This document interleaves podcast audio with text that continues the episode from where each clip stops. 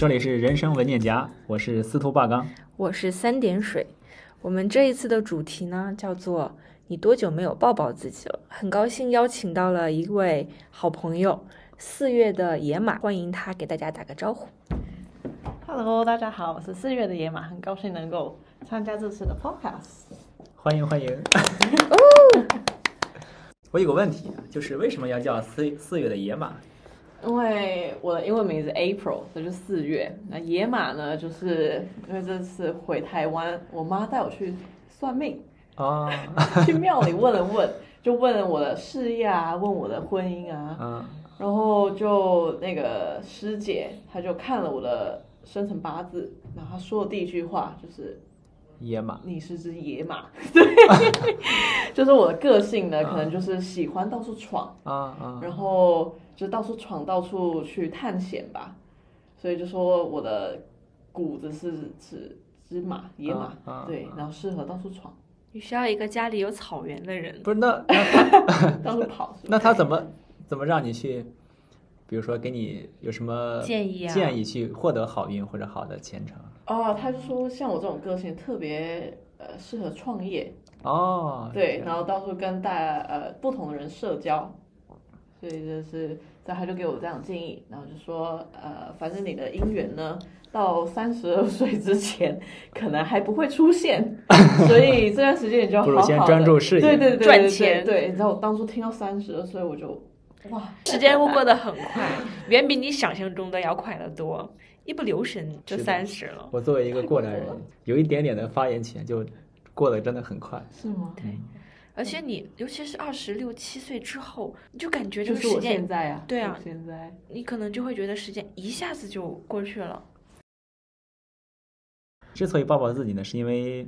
受到一些，比如说，呃，事业或者爱情或者学业之类的困扰，然后就会会受伤嘛。所以这一期我们聊一下疗伤。其实疗伤这个话题，平时我都有跟四月在经常讨论这个问题，包括跟司徒拔刚也是。伤其实它的种类也分很多，是的，嗯，包括一些亲情啊、友情啊，像我们这个年纪比较常遇到的应该是爱情，是吧？还有一些对于人生的困惑呀、人生的一些烦恼，其实都算于都算在伤的范畴内。拿我自己来讲的话，可能就爱情受的伤会更多一些吧。但其实我觉得也算不上爱情了，还没有到爱情就开始受伤了，就是这样的阶段。所以，嗯，大家对于这个话题应该都有很多想要表达的东西。我自己先分享一下吧。其实我现在基本上伤口已经结痂了，但是聊到这个话题呢，我又再抠开一些，然后更受伤一些。掀开给我们看看。对对对，然后也没啥了，就是爱而不得嘛，就就我设想的和别人想的不太一样嘛，也非常简单。我自己采取的疗伤方法就是，最开始我会想找一些共鸣，比如说我知道我喜欢的女女生不喜欢我的时候，我不知道怎么怎怎么回事，我的大脑中，即便我没有看王家卫的电影，但是我脑脑袋里就不断的在回想他里面那些情节或者台词或者场景之类的。比如我经常想到《东邪西毒》，好像是张国荣吧，跟谁聊天？他说酒越喝越暖，水越喝越冷。我也不知道为啥会想到这种东西，就莫名其妙。但是好像那个场景就感觉自己很忧伤，好像还挺挺挺酷的样子，所以就就想到了这个东西。很特别啊，没有人懂你，对对对对，众人众人皆醉你独醒。是的，是的，就可能喝不了酒，所以会独醒，然后会经常想到人最大的痛苦就是记性太好。如果一觉醒来，那么之前的事情都忘记掉，就会少了很多烦恼。所以所以记忆力很好是你的一个诅咒，我记忆力很差，但是嗯，对于深刻的事情还是忘不掉有。些事情短时间内可能不太容易忘记的。比如说之前就你你对他很上心，然后做了很多努力，然后发现呃人家并没有把你的反馈，他他他也同样有这样的感受，所以就会觉得就会有一些受伤吧。他没有给你一些正反馈，是这意思吗？对对对，就是他对同大家对同一件事情的重视程度是不一样的，所以就会觉得啊呃有些受伤。你所谓的这段伤，它出现的时候，你的第一反应，你的第一个情绪是什么呢？第一情绪就是悲伤，对，悲伤吧，所以他会去想到那些王家卫的电影的台词啊或者场景，然后想去找一些共鸣吧。但是我自己疗伤的时候，其实是不太就是找这种纯讲感情的作品去去看，反倒会去看别的东西，比如去看我自己常常用来做一个精神疗伤的，或者说精神扑热息痛的 电影，叫做《追梦赤子心》，英文叫 Rudy，然后他讲一个呃喜欢橄榄球，想上圣母大学的一个男生的追梦故事，然后最最后算是小小的实现了，因为他先是修学分转学到圣母大学，然后想要参加橄榄球队，橄榄球队，然后他其实天赋很差，他很难参加正式的队伍，最后只是在垃圾时间上场了不到三十秒吧，然后算是一个打折的呃圆打折的梦的一个小故事吧。你看电影的初衷是想要寻求共鸣呢，还是也想要转移一点注意力啊，然后让你的时间更丰满一点，然后从此能治愈自己、填满自己一些呢？其实当时我并没有一个特别的明确说我要转移注意力或者我要找共鸣，只是哎忽然就想到这个东西，然后去做了。做完之后发现哦，是一个去转移注意力的行为。好办法，可能这是你真正热爱的事情。对对对，有有可能吧。那四月呢？四月要跟我们分享一下你现在嗯，在经历着什么？我觉得我的还没结痂呢，他的他的伤还是血淋对淋，血淋淋的，还在流血。那需要创可贴。对对，需要需要。嗯，我觉得我吧，如果说情绪的话，对我来说，我第一个情绪是慌慌张。慌，慌对张，对，因为我觉得这个是可能跟呃这个人有关系。嗯就是我呃跟他在一起的这种期间，是很多事情呢是为了他而做，就是他是我的动力。然后当这个动力没了时候，第一个想是哦慌怎么办？就是迷茫，对，迷茫就怎么办？我的失去了这个方向，所以第一个是慌，然后像你说，我也会开始找寻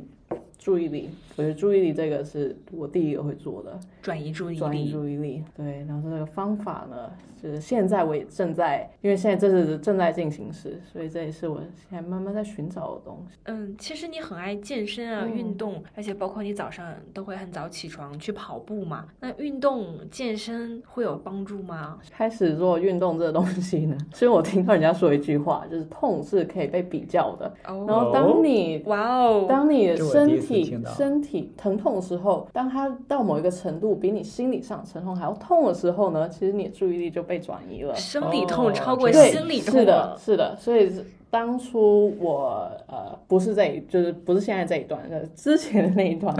我就是逼自己去做那种非常呃激烈的运动，就是那种快气都快吸不上来的那种。然后那时候那三十分钟完全一丝都没有想到。我那个感情的痛，因为我心理呃，我身体上的伤痛已经远远超过于心理上的伤痛。来不及，对来，不所以我。觉得运动是一个对我来说非常好的转移注意力的方式。健身还能让自己身材变好呢，可能转移注意力的同时，还有收获。对，还有收啊，获。还是不错的。这是一个正向的循环，对对。棒。我也会经常运动，因为在我是会健身或者是打篮球，在运动那一段时间内，我的大脑是空的，就什么东西都不会想。二位是从运动从中能短暂的抽离这种思绪，我是通过工作，还有一些项目，包括我做模型建模的时候的那种带给我的成就感。成就感，包括像你刚刚像八刚刚刚讲的，思绪里面不再胡思乱想，然后就就在这一分钟，就在这个时刻专注于手上的这些活。我觉得每个人处理情绪的方法其实还挺不同的哦。其实我们情绪最多的时候，应该就是在我们独处的时候，当旁边有很多的事情要做啊，或者很多的朋友有人在的时候，其实我们很少会有时间去胡思乱想，去沉浸在自己的这种很消极的情绪当中。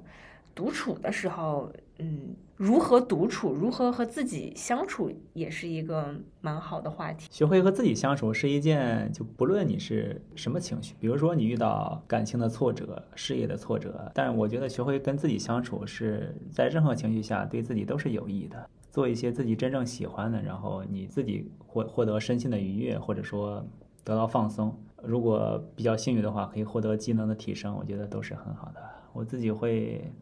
还是会打篮球，或者自己会去打篮球，或者去看一些之前没有看过的电影。对对对，我的电影列表里面有非常多想看，然后我从来不会骗荒，因为我存了非常多。我我觉得我想看，然后或者说呃非常喜欢的电影，然后独处的话正好有时间，然后去去去看一下。其实人穷其一生都是在学习如何和自己独处的过程中吧。就因为独处对我来讲是一个非常庞大的课题，到现在我也不知道如何与自己高质量的独处，很难，对我来讲是一件很难的事情。就是我独处吧，我觉得独处对我来说是一个可以给自己发泄情绪的时候，所以有时候我独处有可能就是就是在家，然后好好的哭一场，然后或者是像三点水的说过了，就是会呃自己去一家咖啡厅，然后就带本书，然后就自己跟自己吃饭，然后我觉得一个很好的我自己发现的一个点吧，是我自己独处的时候，我会开始观察我身边的人，就是不认识的人也好。陌生人，对对对，然后就开始看哦，他们讲话的方式，或者是他们呃，今天可能是坐旁边是一家有带两个小孩的夫妻，然后坐旁边是情侣，然后就开始去观察这些东西。所以我觉得有时候独处一点都不孤单，你可以试试看这样的方式，就是感觉去观察周遭的人。呃，对，是的。说到观察人，我觉得这个我有类似的想法。比如说在咖啡厅或者餐厅，当你自己去吃饭的时候，然后你观察别人的时候，有一种恍惚感，像是你你在电视剧或者电影本身里本身里面一样，你是其中一个角色，但是你是以第一人称的视角去看这部剧或者这部电影，它故事推进的一步一步，怎是是是怎么推进的。我之前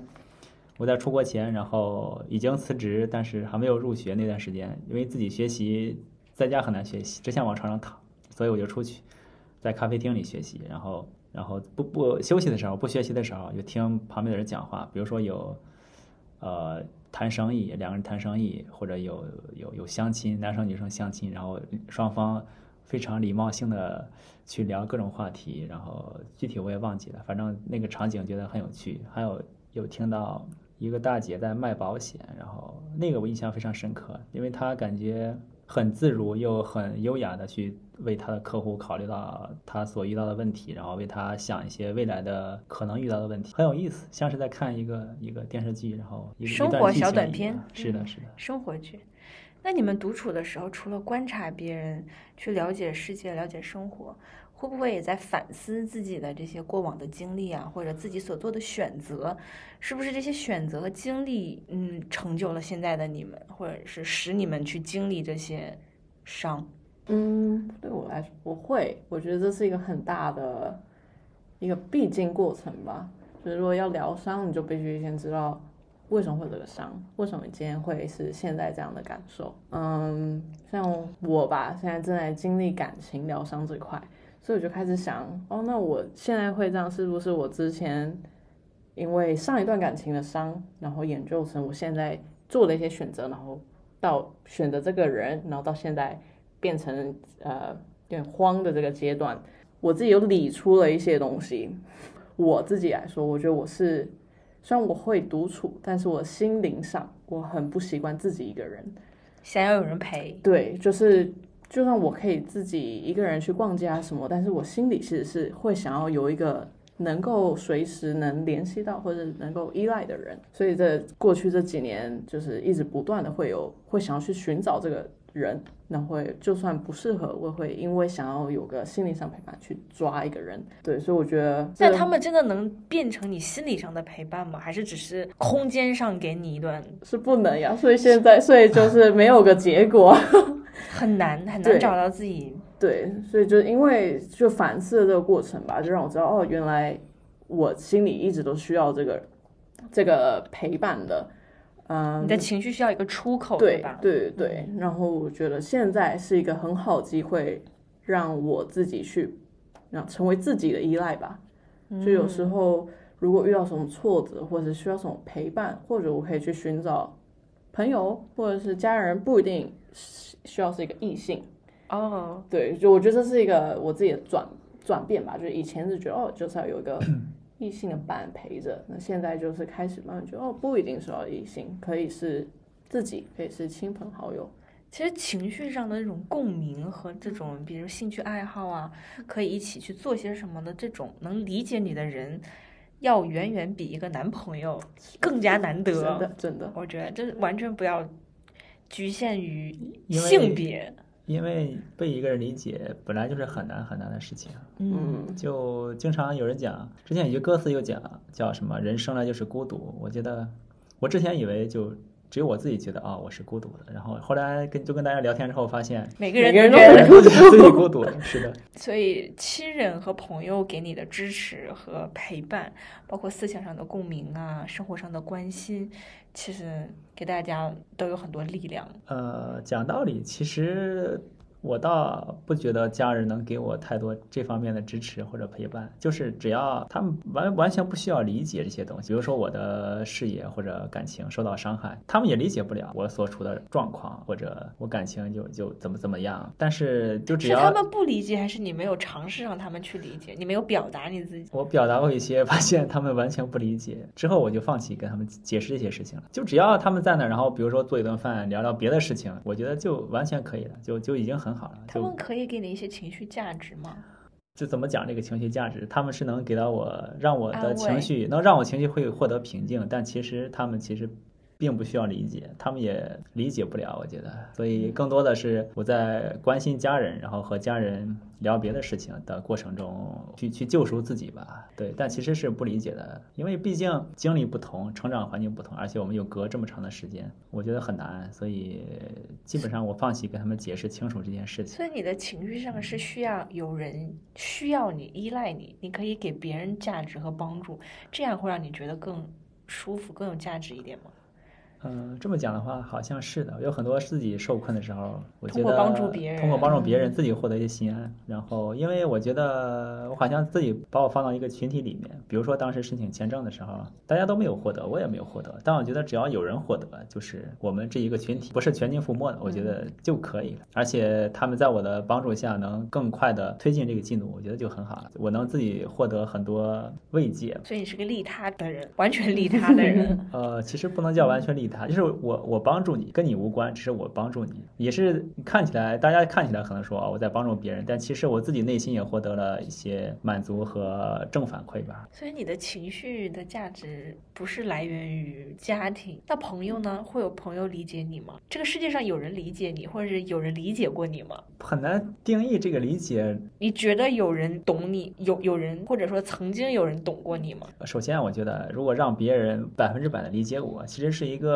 相对自私的想法。因为我这些想法呢，它来源于哪儿的？我自己的生活环境、成长经历、看的书、看的电影、听的音乐，这些东西构成我现在的想法。我如果期待一个人去百分之百理解我，那岂不是要期待他百分之百的经历一遍我的这些过程？其实没有必要。我觉得我其实并不需要百分之百的理解，有一些交集，我觉得就已经足够了，已经很好了。有些共鸣吗？对对对，有些共鸣已经很好了。那你有遇到过？你心里有这样的人吗？我不期待，所以就没有遇到过，因为没有遇到过，所以不期待。你不期待遇到一个这样，你不希望这个世界上有人有人有人懂你吗？嗯有人知道你的情绪起伏，有人一眼就可以看穿你，与你有过相同的经历，看过同样一片天和海，看过同一部电影，对同样一句台词有很大的反应，你不期待吗？这种事情，我觉得像是叫什么？童话里的都是骗人的，对它，它可能呃它理论上可能存在可能性，但是我觉得你还没遇过。实际执行的时候或者实际情况，它很难实现了。我是这么感觉的那。或像许就是一句话，就你可以说一句话，然后人说哦，我知道，我知道你的感觉，我知道你的意思，啊就这种这种感觉。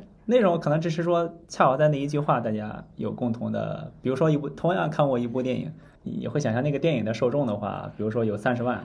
他可能只是这三十万之一嘛，然后只是在这个电影上有一些共鸣，但别的方面，我觉得未必会有更多的共鸣，因为你的思想不完全是那一那一部电影嗯或者那一片天，你是更多的，所以我接受了事物的多样性，所以也就不期待能被人百分之百的理解。没，我们没有讲百分之百，我觉得不可能有嗯人、一个人百分之百理解另外一个人，这是很难的。只是说，嗯，有些人是百分之一，有些人百分之十，有些人可以了解百分之六十的你，是的，是的。那你就从来没遇到过任何一个懂你的人，这个进度条就从来没有拉出来过。因为我放弃了，所以不在这个方面做太多的衡量了。有一点的话，我就很，比如说有一句话大家想的很一样，我就觉得很好了。有百分之一，我就把它当成百分之百了，你这一路走来没有同路的人哎，因为很难呀，就很难有人跟你想的一样。你们会有吗？有我也有，有哇哦，对，我有点我遇到过好奇，我可能每个阶段都会遇到一些跟我有很强共鸣的人，啊，那我好奇，有点好奇了。包括现在，我觉得你就跟我很有共鸣，因为我们在做同样的一件事情，是的，是我们的目标是一致的，想要让这个文件夹更丰富多彩起来。在关于这件事情上，此时此刻，我就觉得在这件事情上，你是我的同路人，你是跟我有很强共鸣的人。是的，是的我讲一些事情的时候，可能这个世界上没有人比你更懂我在讲什么，所以在不同的阶段、不同的事情，我都会遇到一些很可爱的人，谢谢谢谢，我就当这可爱是在夸我。就是在夸你，不要当。四月呢？我觉得我跟可能跟相反，我的家人特别的能够理解我，可能我什么都不用说，还看我的脸就知道啊，嗯有事发生，对，对，有事发生。我觉得这一块对我来说也是挺重要的，很幸运，我觉得对，得。很是挺幸运的。然后就是这种朋友也是，可能就是我说话有时候连传个讯息，然后少了个呃少个贴图，或者是对少了一些表演符号，他们就可以知道哦，今天感觉他是有点不大对劲。所以这种理解感，我觉得有时候嗯特别温暖。对他们可能也不是就是百分之百理解我，但是他可以感觉到今天他不对劲。你有很多的渠道去获取你的情绪价值，因为你的家庭是很一个很大的家庭，又是很温暖，会有会一起去做很多的事情。每次去到你的家里，我都感觉到受到那种家庭温暖，都温暖到我了的那种感觉。其实这是对我来说吧，我觉得有好有坏。就是坏处呢，就是我是一个喜欢只报喜不报忧的人。啊啊，对我也是的。对，所以其实像是我家庭是很温暖的家庭，大家都很快乐，所以这时候更不想要去破坏这样的破坏氛围对、啊对，所以有时候会更尽力的去隐藏我的负面情绪。那你有了负面情绪，你刚刚讲你你家长会他们觉察出来之后，他们用他们的方式，或者说不提出来的方式去帮助你吗？会，这些他们可能像，因为他们可以知道我是这种报喜不报忧情绪，所以他们不会当下直接就说哦你怎么了？可能他们会就是哦呃工作最近怎么样呀？你跟谁谁最近处的怎么样啊？通过就会问问题对对对对发现对源头在对，所以我觉得好厉害。对，所以我觉得真真的是非常了解我的家人，嗯，因为我如果他们问我说哦你怎么了，我可能会就没事，会直接呃有点封闭掉了。对，但他们可能就会说、哦工作怎么样？他们养大了你，当然知道对怎么对怎么样与你沟通。对对，所以这亲朋好友的协助还有理解是很重要的，对我来说。